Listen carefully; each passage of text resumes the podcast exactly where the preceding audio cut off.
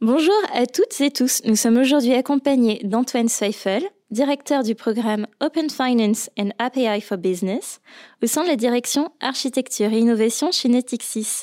Ravi de t'avoir avec nous. Bonjour Dina, ravi d'être avec toi également pour parler de ce sujet passionnant et on va le voir transformant. Alors justement, on est là aujourd'hui pour euh, parler euh, d'API et d'open banking. Mais tout d'abord, euh, dis-moi-en un peu plus sur ce que tu fais et qu'est-ce que l'entité architecture et innovation? Alors architecture et innovation, c'est le partenaire technologique des IT métiers de Natixis pour les accompagner dans leur transformation digitale au travers d'une démarche résolument client-centrique, agile et durable. Euh, architecture et innovation fédèrent diverses expertises technologiques, par exemple l'intelligence artificielle, la blockchain euh, ou la robotisation. Au sein de cette direction, notre équipe accompagne les différents métiers pour développer de nouveaux business en capitalisant sur trois leviers. Euh, les API, les modèles de plateforme et notre écosystème de partenaires. Alors c'est très complet, on a entendu pas mal de noms de, de technologie. Euh, mais avant d'entrer euh, dans le cœur du sujet, peut-être un petit point de contexte euh, s'impose. Pourrais-tu nous donner une vision globale d'où en est finalement la digitalisation? Alors, ces dernières années, c'est vrai que la banque a initié de profondes transformations liées à quatre phénomènes majeurs. Le premier, c'est l'évolution des besoins de nos clients sur le digital.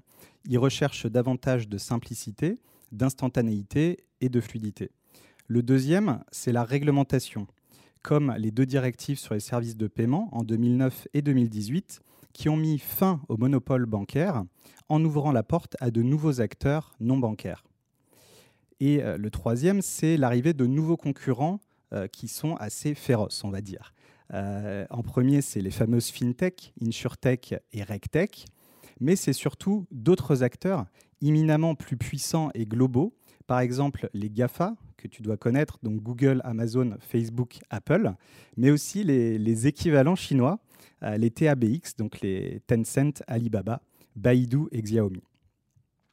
Enfin, euh, il y a aussi l'émergence des nouvelles technologies dont se sont justement emparés ces nouveaux acteurs, ce qui leur a permis de développer des modèles de plateformes. Ces plateformes, aujourd'hui, représentent les institutions financières les plus valorisées au monde. Par exemple, euh, Tencent, PayPal, Ant Group, que tu dois connaître aussi sous le nom de Alibaba. Et même les fintech atteignent des valorisations records. Par exemple, on peut citer Stripe, qui est une fintech qui est uniquement spécialisée dans le paiement et euh, qui vaut deux fois plus que euh, la principale banque française. Donc beaucoup de concurrence en soi. Exactement. Et donc, euh, face à ces enjeux, les banques euh, ont accéléré leur transformation digitale et préparent bien sûr les relais de croissance de demain en exploitant justement les opportunités des API et plus largement celles de l'open banking. Alors, euh, lorsqu'on a préparé ce podcast ensemble, ça fait un mois qu'on en discute, il y a eu pas mal de questions que je me suis posées parce que pour moi, c'était pas forcément euh, très clair, euh, tels que euh, comment fonctionnent les API et l'open banking, des exemples d'applications concrètes dans, le monde de la banque et de la finance, les opportunités que ça peut ouvrir et aussi comment ces nouveaux services répondent aux besoins des clients. Donc, si tu le veux bien, on va explorer tout ça ensemble. Parfait. Alors, ma toute première question, forcément, déjà, Pourrais-tu nous donner euh, une définition de qu'est-ce qu'une API alors les API, c'est euh, déjà un acronyme hein, puisque ça signifie euh, Application Programming Interface ou interface de programmation en bon français. Merci pour la traduction. voilà. Donc comme ça, ça fait pas rêver, mais les API sont vraiment partout et notamment dans nos systèmes d'information puisqu'elles permettent à des applications de partager entre elles des services et des données. Donc, euh, je ne sais pas si tu sais, mais euh, tu les utilises déjà au quotidien, euh, ces API, sur ton smartphone. Ah, alors là, je veux bien un, exemple parce que certainement que j'ai dû utiliser une API, mais je ne saurais absolument pas te dire dans quelles conditions ou dans quel cadre. Alors tout simplement, quand tu cherches un itinéraire sur Google Maps ou Citymapper, cette dernière va se connecter aux API des applications de différents prestataires de transport. Donc par exemple RATP, Uber, Vélib, qui vont communiquer en temps réel les différents itinéraires possibles, le prix de la course, etc. Et les API vont ensuite te permettre de commander directement sur ton application ton chauffeur ou louer un vélo électrique si tu préfères prendre l'air. Merci beaucoup pour euh, toutes ces explications. Alors, il y a un deuxième volet qu'on va voir ensemble. Ça concerne l'open banking. Qu'est-ce que c'est? Alors, l'open banking, ça repose sur l'ouverture des systèmes d'information des banques et le partage des données de leurs clients à des tiers. La deuxième directive sur les services de paiement a joué un rôle fondamental en imposant aux banques d'ouvrir les données de paiement de leurs clients en API pour les partager à ces nouveaux acteurs, favorisant ainsi l'accélération de l'open banking en Europe. Il faut se dire que l'API est vraiment au cœur de ce modèle d'open banking. Elle permet à l'ensemble de ces nouveaux acteurs, qu'on appelle les prestataires de services de paiement, de se connecter aux services de la banque pour récupérer les services de la banque et les données de paiement des clients avec leur consentement, évidemment. RGPD, si tu nous entends. Euh, mais je ne sais pas, Dina, si tu utilises déjà un agrégateur de comptes? Non, pas forcément. Non, alors euh, donc euh, on a des fintechs comme Bankin qui proposent ces services et les banques également proposent ces services. Donc je te conseille d'aller voir sur ton application Banque Populaire et Caisse d'épargne pour justement tester ce service vraiment très pratique puisque tu peux avoir en une seule interface l'ensemble de tes comptes agrégés. Effectivement, c'est euh, très pratique et utile. Et euh, finalement, euh, pourquoi le monde bancaire s'approprie tous ces nouveaux vecteurs d'innovation? Alors, au départ, il faut avouer que les banques ont perçu cette obligation d'ouverture de leur système d'information comme une menace et une menace de désintermédiation, avec ces nouveaux acteurs qui se positionnaient entre la banque et leurs propres clients. Mais l'open banking et les API constituent en fait euh, une véritable opportunité pour les banques de revoir en profondeur leur infrastructure technologique et d'offrir une expérience utilisateur personnalisée, plus, agréable et plus rapide. Alors, ce qui est à noter, c'est que les API, ce n'est vraiment pas nouveau, puisque les banques euh, les utilisent depuis plus de 20 ans en interne comme euh, finalement un simple connecteur technique. Mais grâce à la DSP2, les API sont revenus sur le devant de la scène. Les API sont devenus de véritables produits en tant que tels qui permettent de valoriser nos expertises internes, nos process, nos data euh, et même de les monétiser en externe. En fait, euh, on peut parler d'un véritable changement de paradigme qui, nous fait poser euh, deux questions fondamentales sur nos modèles de production et de distribution. La première, c'est ce que je fais depuis toujours en interne pour mes départements, pour mes clients. Pourquoi je ne le ferais pas pour d'autres, en marque blanche par exemple, ou en co-branding? Et la seconde question, c'est euh, pourquoi je développerais moi-même mes nouveaux produits et services alors que je peux intégrer en API les services des meilleurs acteurs et des meilleurs experts sur le marché, et ceci en quelques mois? Donc de véritables opportunités business finalement. Complètement c'est euh, vraiment euh, l'API euh, qui se transforme en transformateur de business. c'est pourquoi certaines banques développent aujourd'hui une architecture ouverte qui facilite la collaboration avec leurs partenaires externes. et cette stratégie permet finalement aux banques d'investir de nouveaux marchés et de développer de nouveaux modèles d'affaires. Alors justement, euh, entrons dans le cœur du sujet, tu nous parles de nouveaux modèles d'affaires. Comment vous exploitez, vous utilisez les API et l'open banking euh, dans les domaines bancaires et financiers? Alors, chez Natixis, nous développons trois modèles complémentaires de plateformes ouvertes qui s'appuient euh, donc sur nos écosystèmes de partenaires. Le premier modèle, c'est la banque as a service. Il s'agit de commercialiser en marque blanche nos services financiers et assurantiels à des distributeurs tiers. Euh, donc ça permet à nos métiers euh, d'avoir une nouvelle approche B2B2C ou B2B2B qui permettent d'atteindre une nouvelle base de clientèle. On parle aussi d'embedded finance, c'est-à-dire que les services financiers et assurantiels sont intégrés directement au sein du parcours client de nos partenaires. Euh, la banque peut jouer un rôle parfois de banque invisible, mais elle reste malgré tout vraiment omniprésente. Le deuxième modèle, c'est la banque as a plateforme. Euh, ça consiste à intégrer des services innovants issus de partenaires pour enrichir notre offre proposés aux clients et ainsi mieux répondre à des familles homogènes de besoins via des parcours digitaux. Et enfin, le troisième modèle, c'est la banque à infrastructures, qui consiste à mettre à disposition de nos partenaires tout ou partie de notre core banking ou de nos capacités technologiques. Alors c'est très clair. Maintenant, allons encore plus loin. Euh, tu nous as parlé euh, donc de ces trois modèles euh, de banque. comment est-ce que concrètement on l'emploie au service des clients et aussi au service des métiers alors oui, avec plaisir. Euh, sur le premier modèle, Banque as a Service, on a justement un exemple récent avec notre client Generali, qui a intégré en API au sein de son site euh, generali.fr un moyen de paiement innovant de Natixis Payments. Ce moyen de paiement permet à ses clients de payer leurs cotisations par un virement initié instantané au lieu de payer euh, par chèque ou par prélèvement.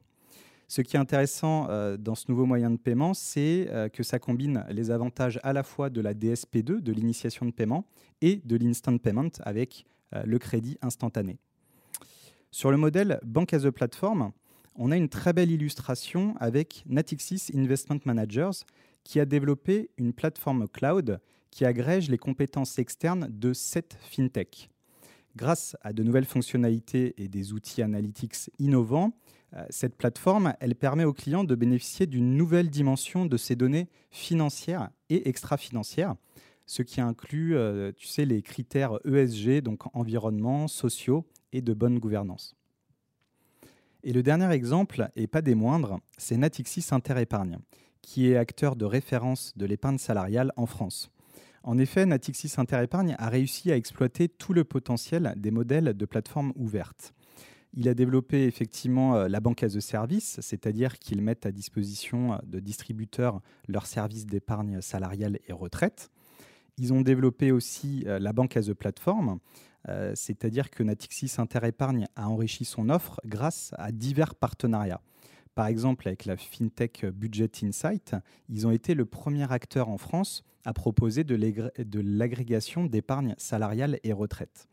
Euh, grâce à son partenariat aussi avec euh, Arial CNP Assurance, Natixis Interépargne a construit une plateforme web et mobile commune qui est la plus innovante et complète du marché en enrichissant son offre d'épargne avec des produits d'épargne retraite au format assurantiel, les fameux PER. Et enfin, avec trois fintechs, euh, ils ont fait un partenariat, ce qui leur a permis de lancer une nouvelle offre de conseils personnalisés sur l'épargne retraite.